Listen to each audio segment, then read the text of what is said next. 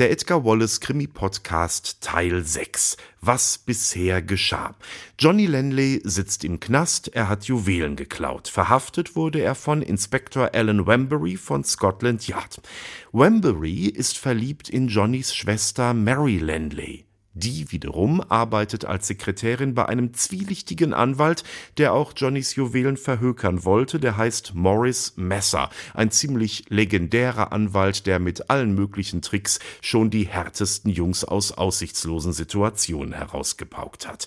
Aber Morris Messer hatte richtig Angst, denn die Vorgängerin von Mary als seine Sekretärin, das war die Schwester des Hexers, eines Superverbrechers, der wieder in London ist, und die Schwester des Hexers ist ertrunken, und keiner glaubt wirklich an Selbstmord, vor allen Dingen auch der Hexer Arthur Milton nicht.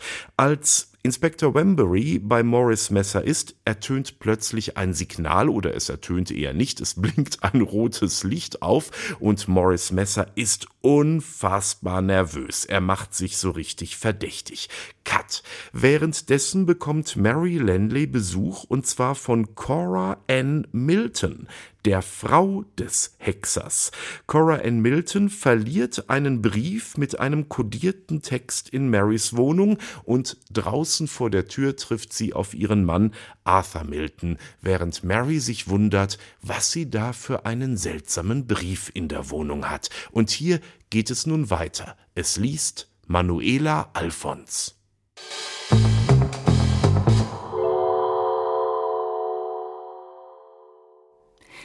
Einen Monat später saß Mary Lanley im Marmorsaal des Hauptgerichtshofes und wartete mit gefalteten Händen auf das Urteil der Geschworenen. Sie war zur Gerichtsverhandlung gegangen und hatte den Anfang der Zeugenaussagen angehört, aber der Anblick ihres Bruders auf der Anklagebank war mehr, als sie ertragen konnte, und sie hatte den Saal verlassen, um mit müder Ergebenheit die Entscheidung zu erwarten. Die Tür zum Gerichtssaal öffnete sich und Alan Bambury kam heraus. Ist es vorbei? fragte sie heiser. Wembury schüttelte den Kopf. Ich glaube, es wird bald soweit sein, sagte er leise. Er sah aus, als wenn er lange Zeit nicht geschlafen hätte. Seine Augen lagen tief in den Höhlen und sein Gesicht machte einen verstörten Eindruck. Sie können sich nicht vorstellen, was ich fühle, Mary. Das Schlimmste an der ganzen Sache ist, dass man mir die ganze Ehre an der Verhaftung einräumt. Ich habe gestern vom Kommissar einen Brief erhalten, in dem er mich beglückwünscht. Ein kaum merkliches Lächeln huschte über ihr Gesicht. Er setzte sich neben sie und versuchte ihr zuzureden. Bald kam auch Maurice Messer hinzu, wie immer tadellos gekleidet. Sein Zylinder glänzte mehr denn je und seine Gamaschen waren weiß wie Schnee. Der Richter liest eben die Begründung vor, sagte er. Wollen Sie nicht in den Gerichtssaal zurückgehen, Wambry, damit Sie uns das Resultat mitteilen können? Da geht einer der tüchtigsten jungen Männer, meinte Messer, während die breitschultrige Gestalt des Detektivs in der Drehtür verschwand. Gewissenlos. Aber alle Polizeibeamten sind gewissenlos. Ein Streber. Aber alle Polizeibeamten sind ehrgeizig. Ich habe nie gefunden, dass Ellen gewissenlos ist, entgegnete Mary. Maurice Messer lächelte. Ich habe vielleicht einen zu kräftigen Ausdruck gebraucht, sagte er sorglos. Er musste allerdings seine Pflicht tun, und es war sehr geschickt, wie er den armen Johnny in die Falle lockte. Geschickt? Falle? Sie schaute ihn mit gerunzelter Stirn an.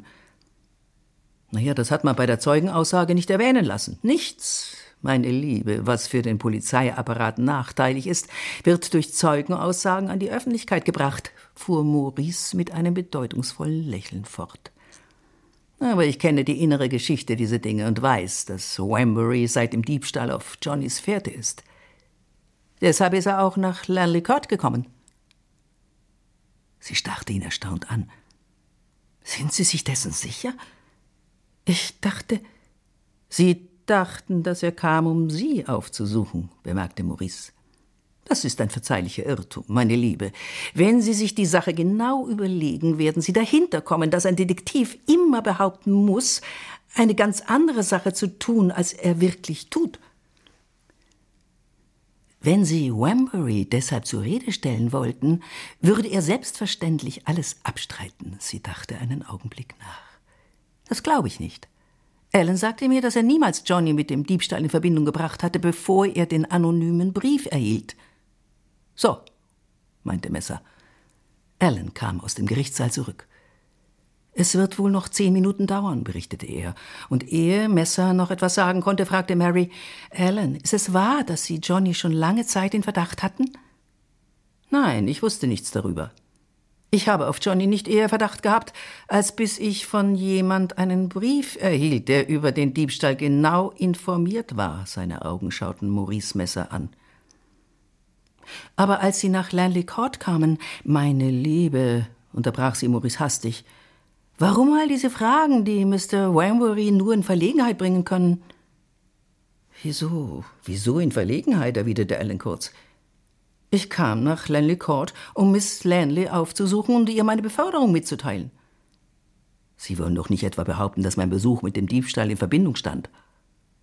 Maurice zuckte die Achseln. Wahrscheinlich habe ich Ihnen eine Ehre zugestanden, die Sie nicht verdienten, sagte er. Als Anwalt bin ich mit den geheimnisvollen Briefen vertraut, die der Polizei von Spitzeln und Denunzianten zugehen. Ihnen ist also die Bedeutung des Wortes Denunziant bekannt, Mr. Messer? fragte Ellen. An dem Brief, der Lanley verriet, war nur der Schreiber geheimnisvoll. Der Brief war auf Schreibmaschinenpapier Swinley Bond Nummer 14 geschrieben. Er bemerkte, wie Messer leicht zusammenfuhr. Ich habe bei den Schreibwarenhandlungen in Deptford Nachforschungen angestellt und in Erfahrung gebracht, dass dieses Papier dort nicht zu kaufen ist. Man kann es nur bei einem Schreibwarenhändler in der Chancery Lane erhalten, der den Alleinvertrieb hat und an Anwaltsbüros liefert. Ich sage Ihnen das nur, falls Sie selbst weitere Nachforschungen anstellen wollen. Mit einem Kopfnicken verließ er sie. Was meint er? fragte Mary unruhig. Ach, wer kann wissen, was ein Polizeibeamter meint, antwortete Maurice mit einem gezwungenen Lachen. Sie wurde nachdenklich und saß lange Zeit da, ohne ein Wort zu sagen. Er meinte, dass Johnny von von irgendjemand verraten worden. Jemand, der anscheinend nicht in Deptford lebt, unterbrach sie Maurice schnell. An Ihrer Stelle, meine Liebe, würde ich diesem Märchen nicht allzu viel Glauben schenken. Auch wäre es gut, wenn Sie in Zukunft nicht allzu oft mit Wormbury zusammenkämen. Selbstverständlich, fügte er hinzu, als er den Blick in den Augen Mary sah, will ich Ihnen keine Vorschriften über Ihre Freunde machen. Ich möchte Ihnen aber behilflich sein, Mary. Es sind äh, ein oder zwei Sachen, über die ich mit Ihnen sprechen möchte, sobald diese Angelegenheit vorüber ist. Sie können nicht allein in Malpas Mansions wohnen bleiben. Es ist wohl selbstverständlich, dass Johnny verurteilt wird? fragte sie. Es war kein passender Augenblick, um Rücksicht zu nehmen. Johnny wird ins Zuchthaus kommen, erwiderte Messer. Darauf müssen Sie gefasst sein, und zwar für viele Jahre. Und damit müssen Sie sich abfinden. Wie ich schon sagte, können Sie nicht allein dort wohnen bleiben. Ich kann nirgendwo anders wohnen als in Malbes Mansions, entgegnete sie. Der entschlossene Ton in ihrer Stimme konnte nicht missverstanden werden. Ich weiß, dass Sie es gut meinen mit mir, Maurice. Aber es gibt Sachen, die ich nicht tun kann. Wenn Sie mich beschäftigen wollen, werde ich mich freuen, für Sie zu arbeiten. Ich glaube nicht, dass ich genügend Erfahrung habe, um für jemand anderen zu arbeiten, und ich bin sicher, dass mir kein anderer Arbeitgeber das Gehalt zahlen würde, das Sie mir angeboten haben. Aber ich bleibe in Malpas Mansions, bis Johnny zurückkehrt. In der Drehtür erschien Alan Wambury. Einen Augenblick blieb er wie angewurzelt stehen, dann kam er auf sie zu. Nun? fragte sie atemlos. Drei Jahre Zuchthaus, antwortete Ellen. Der Richter fragte, ob sonst etwas über ihn bekannt sei, und ich bin nochmals als Zeuge verhört worden und habe alles gesagt, was ich wusste. Und was wussten Sie? fragte Messer. Er war aufgesprungen und stand jetzt vor dem Detektiv. Ich weiß, dass er ein anständiger Mensch gewesen ist, der durch den Umgang mit Verbrechern verdorben wurde, erklärte Wambury, während er jedes Wort einzeln zwischen den Zähnen hervorpresste. Und eines Tages werde ich den Mann erwischen, der Johnny Lanley zugrunde gerichtet hat, und ihn vor dasselbe Gericht bringen. Er deutete auf die Drehtür. Und wenn ich dann meine Zeugenaussage mache, werde ich nicht für den Angeklagten Fürsprache einlegen, sondern werde dem Richter eine Geschichte erzählen, die den Mann, der Johnny Lanley verriet, in ein Gefängnis schicken wird, aus dem er nicht wieder herauskommt. Für Maurice Messer war der Hexer tot. Er hielt alle Behauptungen, dass Henry Arthur Milton in England sei, für eines jener albernen Märchen, die so häufig in der Unterwelt erzählt werden. Scotland Yard, das nur auf ganz zuverlässige Nachrichten hinhandelt, hatte keine Schritte unternommen, um ihn zu warnen, und das war für ihn der beruhigendste Punkt der ganzen Angelegenheit. Mary verrichtete ihre Arbeit regelmäßig und hatte sich bald zu einer sehr tüchtigen Stenotypistin entwickelt. Oft dachte sie darüber nach, ob es Maurice gegenüber nicht richtiger gewesen wäre, wenn sie ihm ihre Unterredung mit Cora Milton erzählt hätte. Aber da der Name des Hexers nie wieder erwähnt worden war, hielt sie es für besser zu schweigen.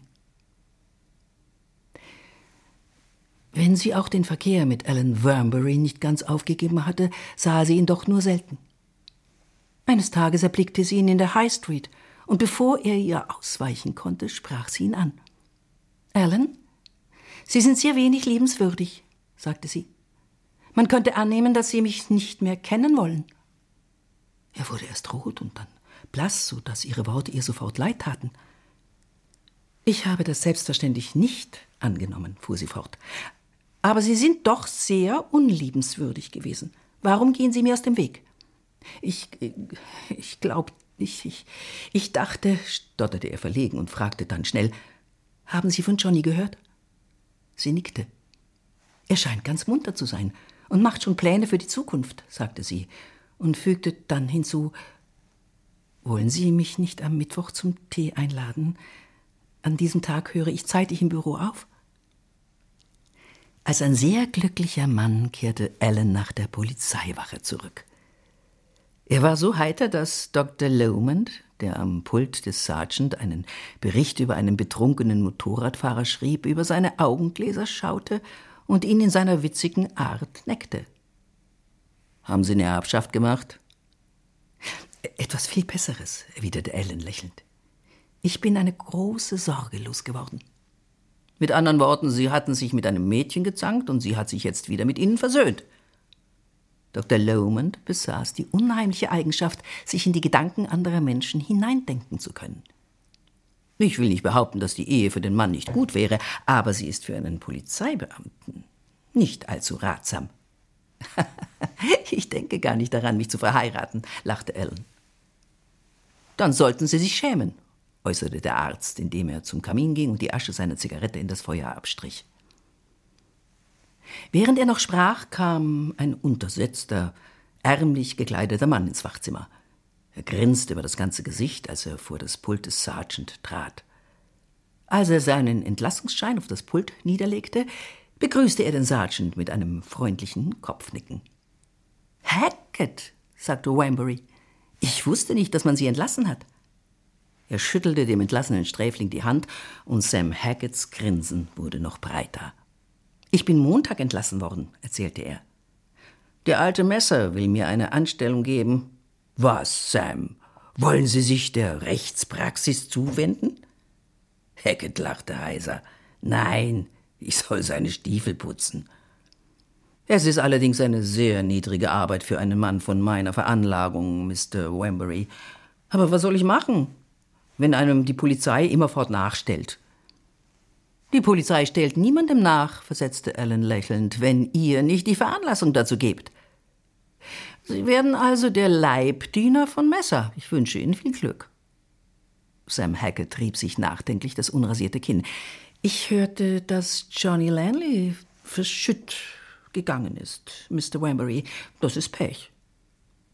Kennen Sie ihn? fragte Ellen.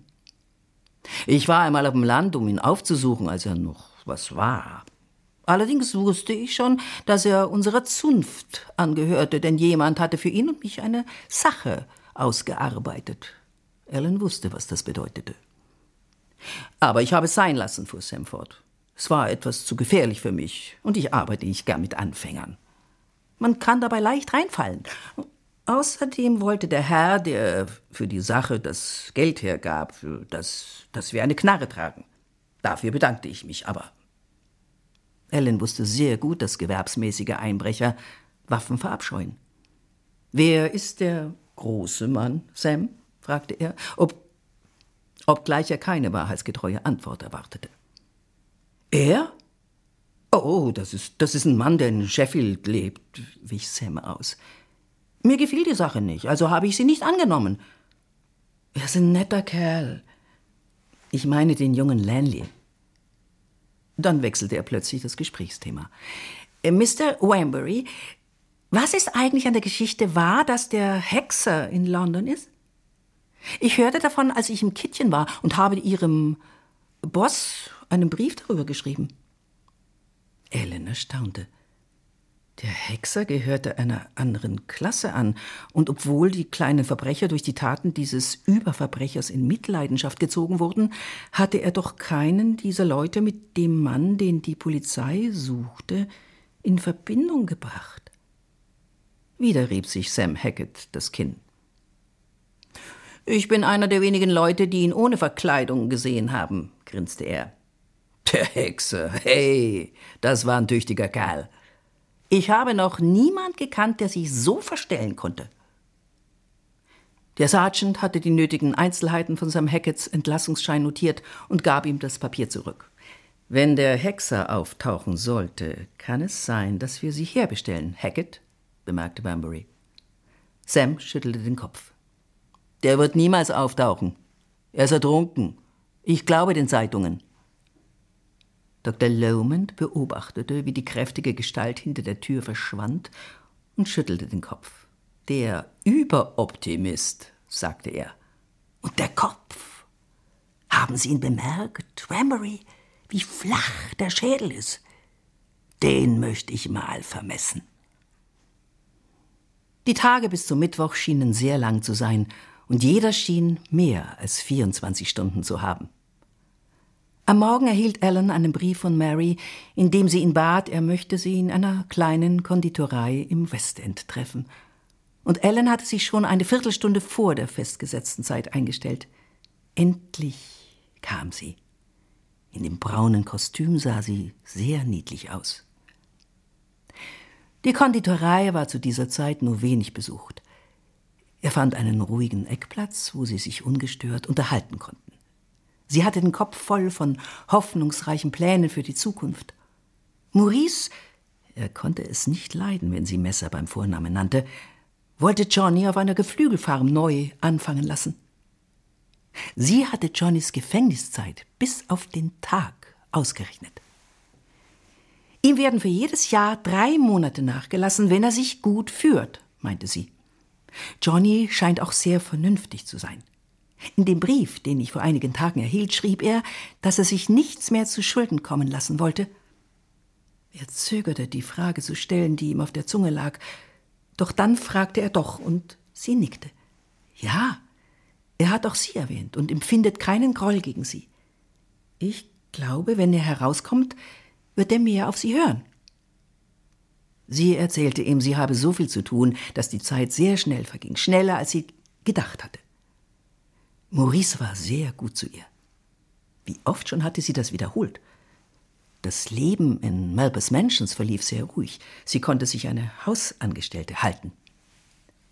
Es ist ein sehr seltsames kleines Geschöpf, das darauf besteht, mir alle Schreckensgeschichten von Deptford zu erzählen, sagte Mary lächelnd. Als ob ich nicht genügend eigene Schrecken hätte. Ihr Lieblingsheld ist der Hexer. Wissen Sie etwas über ihn? Ellen nickte. Er ist der Held vieler Leute in Detford, bemerkte er. Ihnen allen gefällt der Gedanke, dass jemand die Polizei überlisten konnte. Er ist doch nicht etwa in England? Ellen schüttelte den Kopf. Interessieren Sie sich für den Hexer? fuhr sie fort. Dann kann ich Ihnen etwas erzählen. Ich habe seine Frau kennengelernt. Seine Augen wurden bei diesen Worten ganz groß. Cora Ann Milton? fragte er ungläubig. Und sie musste über den Eindruck lachen, den ihre Worte gemacht hatten. Sie erzählte ihm von Cora Anns Besuch, gab ihm aber aus irgendeinem unverständlichen Grund nicht eine vollständige Wiedergabe der Unterhaltung. Sie deutete nicht mal an, dass Cora Ann sie vom Messer gewarnt hatte. Als sie von dem Brief mit dem Geheimcode sprach, steigerte sich sein Interesse. Eben denke ich wieder daran, sagte sie reuevoll. Er liegt bei mir in der Lade und ich sollte ihn ihr zurückschicken. Ein Geheimcode? Das ist sehr wichtig, versetzte Ellen. Können Sie ihn mir morgen bringen? Sie nickte. Aber warum kam sie zu Ihnen? Sagten Sie nicht, dass es in derselben Nacht war, als Johnny festgenommen wurde? fragte Ellen. Haben Sie Mrs. Milton seitdem wiedergesehen? Mary schüttelte den Kopf. Sie gingen zusammen durch den Green Park und aßen in einem kleinen Restaurant in Soho. Es war einer der großen Tage in Ellen Wamburys Leben – und nachdem er sie zur Straßenbahn begleitet hatte, schien ein Teil seiner Lebensfreude mit ihr verschwunden zu sein. Messer hatte Mary gebeten, auf dem Heimweg nochmals bei ihm vorbeizusprechen, aber sie hatte sich ein Prinzip zu eigen gemacht, das ihr in Zukunft viele Dienste leistete. Sie hatte neun Uhr als die Zeit festgesetzt, bis zu der sie bei ihm arbeiten konnte, und da es schon später war, als sie New Cross erreichte, ging sie sofort nach Malpers Mansions. Maurice hatte darauf bestanden, dass sie sich ein Telefon anschaffte, und das bot ihr eine große Bequemlichkeit. Während sie noch die Tür aufschloss, klingelte das Telefon. Sie schaltete schnell das Licht ein und eilte an den kleinen Tisch, auf dem der Apparat stand. Es war Messer, wie sie es erwartet hatte. Mein liebes Kind, wo sind Sie gewesen? fragte er mürrisch. Ich habe seit acht Uhr auf Sie gewartet. Sie schaute auf die Armbanduhr. Es war gerade ein Viertel vor zehn. Es tut mir leid, Maurice, entgegnete sie. Aber ich hatte Ihnen nicht versprochen, dass ich kommen würde. Sind Sie im Theater oder sonst wo gewesen? fragte er argwöhnisch. Sie haben nichts darüber gesagt. Nein, ich habe jemand besucht. Einen Mann? Mary Lanley besaß eine fast unerschöpfliche Geduld, aber seine eindringlichen Fragen erbitterten sie.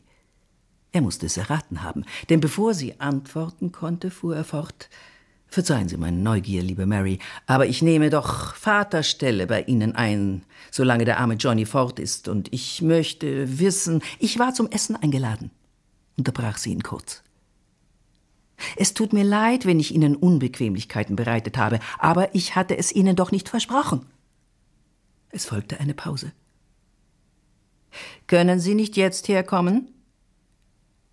Ihr Nein klang sehr bestimmt. Es ist viel zu spät, Maurice. Was soll ich noch für Sie arbeiten? Wenn er ihr sofort geantwortet hätte, hätte sie ihm geglaubt, aber die Pause war etwas zu lang. Beeidigte Aussagen, spottete sie. Das klingt sehr sinnwidrig um diese Nachtzeit. Ich werde morgen früh etwas zeitiger kommen. Der jemand ist doch nicht etwa Alan Vanbury? fragte Messers Stimme. Mary legte den Hörer nieder. Sie ging in ihr kleines Schlafzimmer, um sich umzuziehen, während das Wasser im Kessel zu kochen begann. Der durch das geöffnete Fenster verursachte Zug schlug die Tür hinter ihr zu. Sie machte Licht und schloss nachdenklich das Fenster.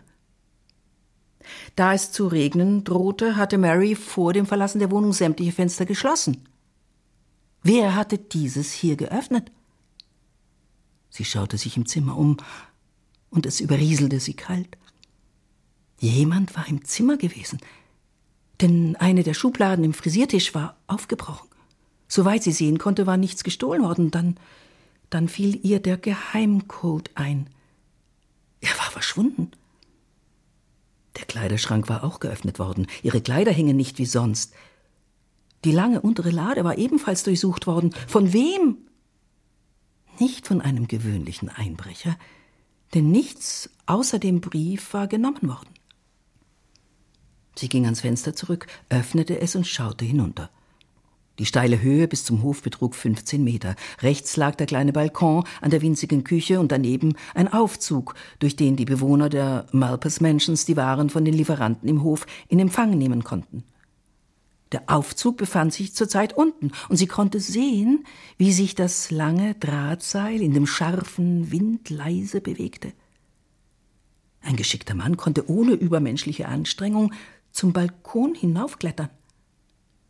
Aber wer würde Gefahr laufen, seinen Hals zu brechen, um ihre wenigen Habseligkeiten zu durchsuchen und Cora Anns Brief zu holen? In der Küche war eine Taschenlampe vorhanden, mit der sie eine genaue Untersuchung vornahm. Jetzt erst fand sie die noch feuchten Fußabdrücke auf dem Teppich. Zwei Schmutzspuren waren so deutlich zu sehen, dass sie sich wunderte, sie beim Eintritt nicht sofort bemerkt zu haben. Sie machte noch eine Entdeckung. Der Frisiertisch war vollständig in Unordnung gebracht.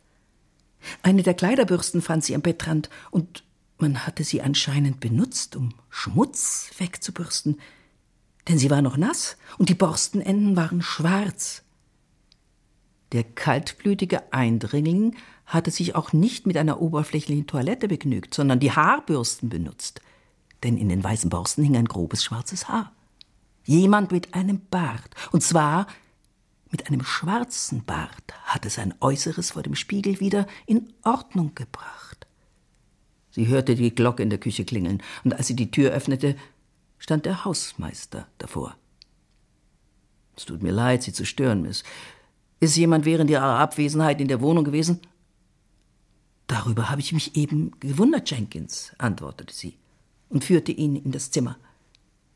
Ein Mann hat sich nämlich den ganzen Abend in der Gegend hier herumgetrieben, erzählte der Hausmeister, indem er sich den Kopf kratzte. Ein Mann mit einem kleinen schwarzen Bart. Einer der Bewohner hat ihn kurz vor dem Dunkelwerden im Hof gesehen, wie er sich den Aufzug anschaute. Die Frau nebenan sagte, dass er vorher ungefähr zehn Minuten lang an die Tür geklopft hatte, als wenn er jemand sprechen wollte. Das war gegen acht. Vermissen Sie was, Miss?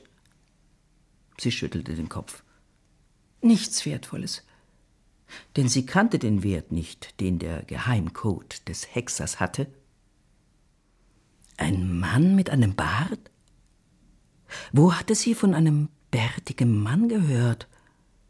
Plötzlich erinnerte sie sich der Unterhaltung mit Ellen, der von Inspektor Bliss gesprochen hatte. Diese Idee erschien ihr zu fantastisch. Sie nahm das Telefonbuch und verlangte die Flanders Lane Polizeiwache. Eine mürrische Stimme antwortete ihr, Mr. Vanbury war noch nicht zurückgekehrt, man erwarte ihn aber jeden Augenblick. Sie gab ihren Namen und die Telefonnummer an und bat um Vanburys Rückruf. Eine Stunde später läutete das Telefon und sie hörte Ellens Stimme. Sie erzählte ihm in wenigen Worten, was vorgefallen war, und ein erstaunter Ausruf klang in ihren Ohren. Ich glaube nicht, dass es die Person war, an die Sie denken, bemerkte er. Ist es schon zu spät für mich, hinzukommen? Nein, bitte, rief sie, ohne zu zögern. Ellen war unerwartet schnell bei ihr. Ein Taxi, erklärte er. Man sieht sowas nicht allzu oft auf der High Street in Deptford, aber ich hatte Glück. Es war das erste Mal seit Johnnys Festnahme, dass er die Wohnung betrat. Sie führte ihn sofort in ihr Zimmer, um ihm die Beweise des unheimlichen Besuches zu zeigen. Bliss? sagte er mit gerunzelter Stirn. Warum sollte Bliss hierher kommen? Was hofft er zu finden? Das möchte ich auch wissen. Sie konnte wieder lächeln. Es war wunderbar, wie beruhigend Ellen Vanburys Anwesenheit wirkte. Wenn es sich um den Brief handelte, konnte er kommen und danach fragen. Aber er schüttelte den Kopf. Haben Sie hier irgendwas, was Messer gehört? Irgendwelche Papiere? fragte er plötzlich. Sie schüttelte den Kopf. Schlüssel? fragte er weiter. Aber selbstverständlich, antwortete sie, sich erinnernd. Ich habe die Schlüssel vom Haus.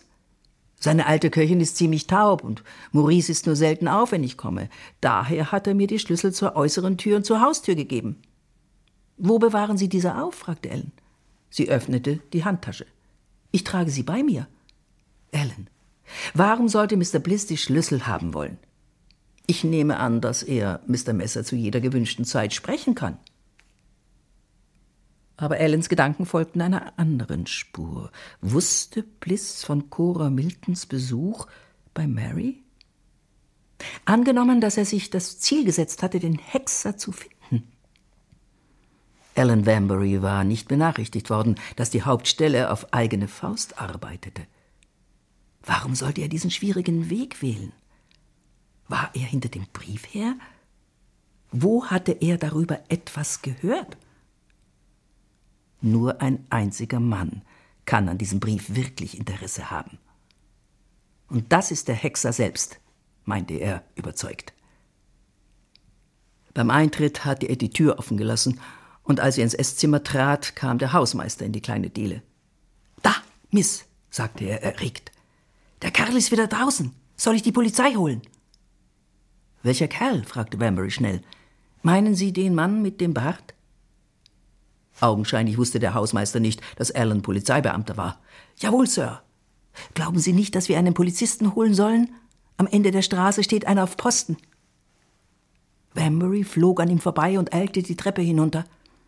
In der Dunkelheit sah er auf der gegenüberliegenden Seite einen Mann stehen. Dieser machte aber keinen Versuch, sich zu verbergen, sondern stand im vollen Licht der Straßenlampe, und Alan wusste, dass Marys Annahme richtig war. Es war Bliss.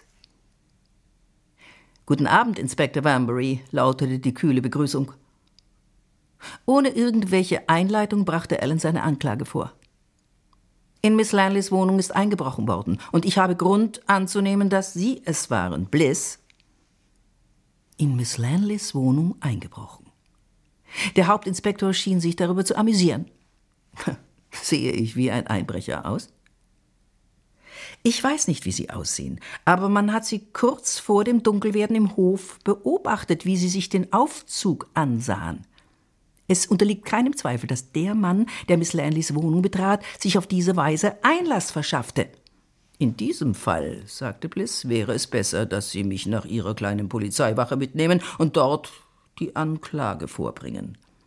Aber bevor Sie das tun, will ich Ihnen beichten, dass ich dieses verfluchte Drahtseil hochgeklettert bin, dass ich das Fenster nach Miss Lanleys Schlafzimmer gewaltsam geöffnet und dass ich die Wohnung durchsucht habe. Was ich zu finden erwartete, habe ich nicht gefunden. Der Mann, der vor mir dort gewesen war, hatte es bereits abgeholt. Ist das die Aufklärung? fragte Vanbury, als Hauptinspektor Bliss geendet hatte, dass jemand schon in der Wohnung gewesen ist? Jawohl. Eine wahrheitsgemäße Aufklärung, obgleich Sie nicht davon befriedigt sein mögen. Ich bin das Seil nicht eher hochgeklettert, als bis ich gesehen hatte, wie ein anderer denselben Weg genommen und das Fenster geöffnet hatte. Es war kurz vor dem Dunkelwerden. Ihre Freunde werden Ihnen zweifellos bestätigen können, dass ich sofort die Treppe hinaufging und an Miss Lanleys Tür klopfte. Da ich aber keine Antwort erhielt, entschied ich mich, mir den Zugang auf demselben Weg zu verschaffen wie der unbekannte Eindringling.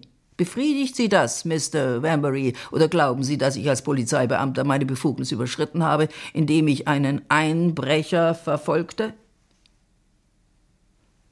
Wenn die Geschichte, die Bliss erzählte, auf Wahrheit beruhte, hatte seine Handlungsweise eine Berechtigung.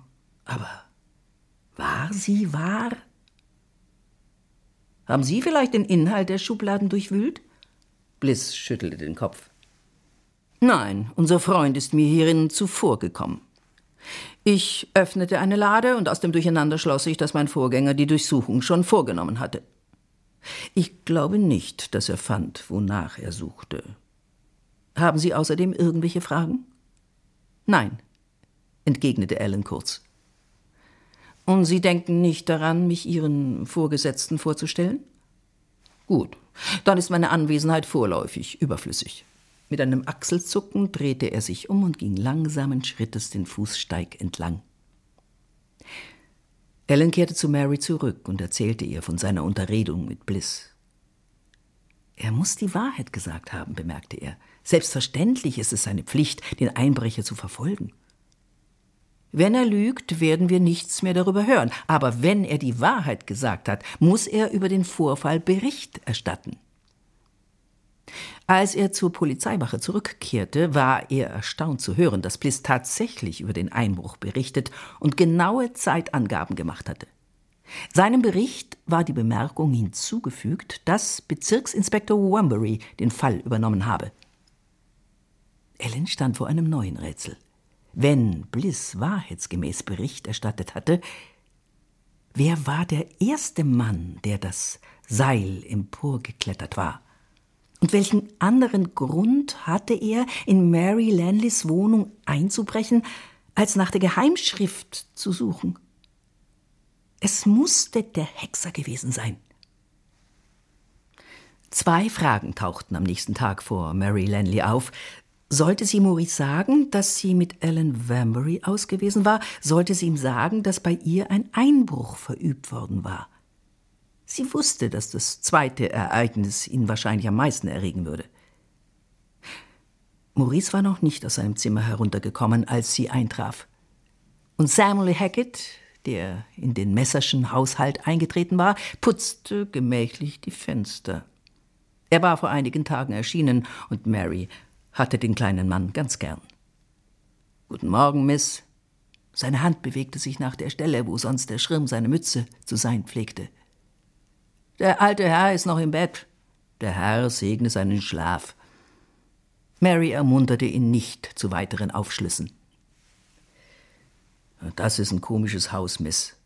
Sam klopfte mit dem Handknöchel an eine Täfelung. Hohl. Es gleicht eher einem Karnickelstall als einem Haus. Mr. Messers Haus war in den Tagen erbaut worden, als Peter der Große in Deptford lebte.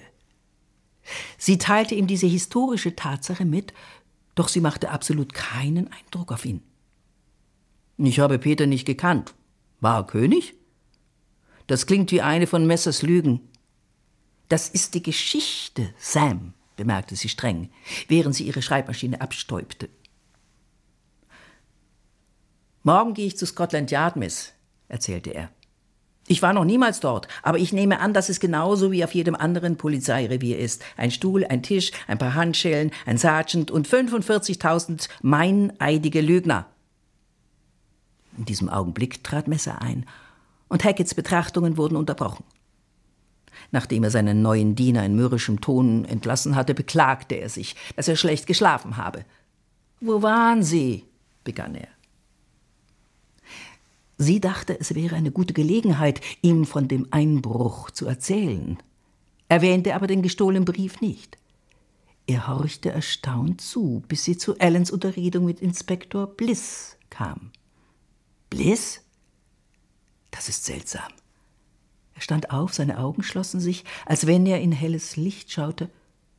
Bliss. Ich habe ihn jahrelang nicht gesehen. Er war in Amerika, ein tüchtiger Mensch. Bliss. Hm.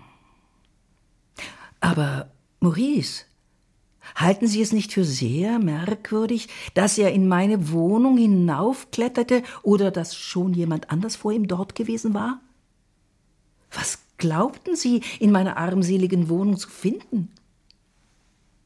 Maurice schüttelte den Kopf. Ich weiß es nicht. Bliss suchte etwas in ihrem Zimmer. Die Geschichte von dem anderen Mann klingt faul. Aber was konnte er denn suchen? fragte sie eindringlich. Doch Maurice Messer schwieg. Bliss? Er hatte nichts in Deptford zu suchen. Falls nicht. Maurice stand vor einem Rätsel und war besorgt. Das Erscheinen eines Mannes vom Präsidium in Deptford konnte nur auf ein außerordentliches Ereignis hindeuten. In den letzten drei Monaten war im Bezirk nichts Besonderes vorgekommen, und Messer, der seine Finger in mehr Sachen hatte, als ihm seine ärgsten Feinde zutrauten, wusste, dass kein Diebstahl begangen worden war, der Scotland Yard veranlassen konnte, einen der besten Beamten mit einer unabhängigen Untersuchung zu beauftragen. Messer nahm sein einfaches Frühstück gewöhnlich im Privatbüro ein. Wie sonst bestand es auch an diesem Morgen aus einer Tasse Kaffee, einigen Früchten, Biskuits. Er öffnete die Zeitungen, die neben ihm lagen, und schaute sie gemächlich durch.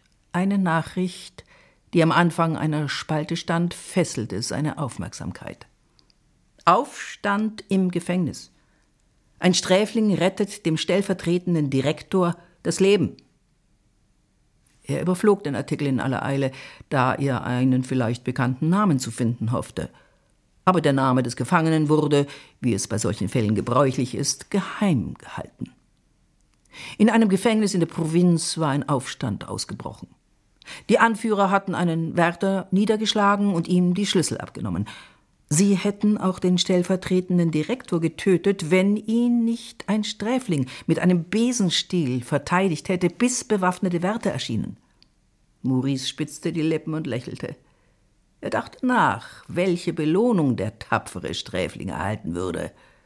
Ah, wahrscheinlich eine höhere, als er verdiente. In diesem Augenblick kam Hackett herein, um das Frühstücksgeschirr abzuräumen. In seiner familiären Art und Weise las er über Messers Schulter den Bericht. Der stellvertretende Direktor ist ein netter Kerl, sagte er. Ich möchte wissen, was die Jungen gegen ihn hatten. Die Wärter allerdings taugen alle nichts. Messers Augen schauten ihn kalt an. Hackett, wenn Sie Ihre Stelle behalten wollen, dürfen Sie nicht sprechen, ohne gefragt zu werden. Verzeihung, entgegnete Hackett gemütlich. Ich bin von Natur aus so veranlagt. Dann lassen Sie Ihre Geschwätzigkeit an jemand anderem aus, fuhr Maurice ihn an. Der Mann verließ mit einem Tablett das Zimmer, kehrte jedoch nach wenigen Minuten mit einem langen gelben Brief zurück. Messer riss ihm den Umschlag aus der Hand und überflog die Aufschrift. Der Umschlag trug den Vermerk sehr eilig und vertraulich und den Stempel von Scotland Yard. Wer hat das gebracht? fragte er. Ein Polyp? antwortete Sam. Maurice wies auf die Tür. Sie können gehen. Er wartete, bis sich die Tür hinter Hackett geschlossen hatte. Dann öffnete er den Brief und seine Hand zitterte, als er das gefaltete Schriftstück herauszog. Sir, ich habe die Ehre, Sie zu benachrichtigen, dass der Kommissar Oberst Walford Sie morgen Vormittag um halb zwölf in seinem Büro in Scotland Yard zu sprechen wünscht. Ihre Angelegenheit ist sehr wichtig und der Kommissar wünscht, dass Sie der Einladung unbedingt Folge leisten. Sollte es Ihnen nicht möglich sein, zur angegebenen Zeit zu erscheinen, so bitte ich um telefonische Nachricht. Ich habe die Ehre und so weiter und so weiter. Eine Vorladung von Scotland Yard. Die erste, die Messer je erhalten hatte. Was bedeutete sie? Er stand auf und öffnete einen kleinen Wandschrank aus einer Weinbrandflasche goss er einen tüchtigen Schluck in ein Glas und ärgerte sich, dass seine Hand zitterte. Was wusste Scotland Yard? Was wollten sie wissen?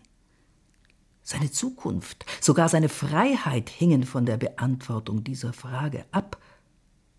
Morgen, gerade der Tag, an dem er die Verwirklichung gewisser Pläne beabsichtigte. Unbewusst hatte Scotland Yard für Mary Lanley einen Aufschub von einem Tag erreicht. Soweit der Hexer und nun wieder zur Lebensgeschichte von Edgar Wallace. Wir sind im Jahr 1899, er ist als Soldat in Südafrika. Noch muss man sagen, denn er hat angefangen als Journalist und Dichter für verschiedene südafrikanische Zeitungen zu arbeiten, nachdem er Rudyard Kipling getroffen hat und so ein bisschen gelogen hat, dass er ein Schüler von Rudyard Kipling ist und der ihn empfohlen hat. Es funktioniert sehr gut, er wird einige Gedichte und Artikel und Themen und alles Mögliche los und hat ein sehr schönes Nebenbei-Einkommen. Aber das gefällt seinen Vorgesetzten nicht besonders. Die rufen ihn ab, weg von dem schönen Leben im Lazarett, wo noch nicht viel los ist, weg von der Familie Caldecott. Er muss eine fiese Ausbildung zum Korporal machen. Und als ihm dann später gesagt wird, dass er nun auch noch Sergeant werden soll und aber trotzdem nicht befördert wird, hat Edgar Wallace die Schnauze voll. Er will raus aus der Armee. Er muss sich aber frei freikaufen, denn die sagen jetzt, wir haben so viel Geld in deine Ausbildung investiert, da kannst du nicht einfach so weg. Mithilfe der Familie Caldecott schafft Edgar Wallace das und ist nun ein freier Mann. Das heißt, je nachdem, denn er heiratet. Und zwar Ivy, die Tochter der Familie Caldecott, eine sehr selbstbewusste, blasse, nicht so furchtbar attraktive Frau, die aber genau weiß, was sie will. Und naja, da sind bestimmte Verpflichtungen. Edgar Wallace heiratet. Sie bekommen dann auch bald eine Tochter. Er fängt an, als Kriegsberichterstatter zu arbeiten, wie das übrigens damals auch Leute wie Winston Churchill oder Arthur Conan Doyle getan haben.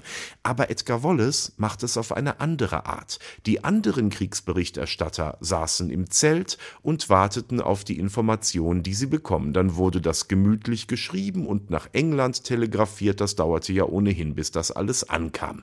Edgar Wallace allerdings kannte ja aus seiner Zeit als Soldat noch sehr, sehr viele Kameraden. Er trieb sich darum, er hörte, was bewegt euch, was gibt's da für Geschichten, hat viel lebendigere Berichte geschrieben, natürlich sehr patriotisch, musste ja sein, wurde ja auch zensiert. So, jetzt kommt aber eine große Geschichte. Es kommt zu einem Friedensschluss. Und alle anderen warten brav im Zelt auf die Nachrichten, aber Edgar Wallace hat einen Freund, bei den Wachsoldaten und er gibt ihm drei verschiedenfarbige Taschentücher. Ein rotes Taschentuch heißt, es ist nichts los, blau heißt, kurz vor Einigung, weißes Taschentuch heißt Friedensschluss.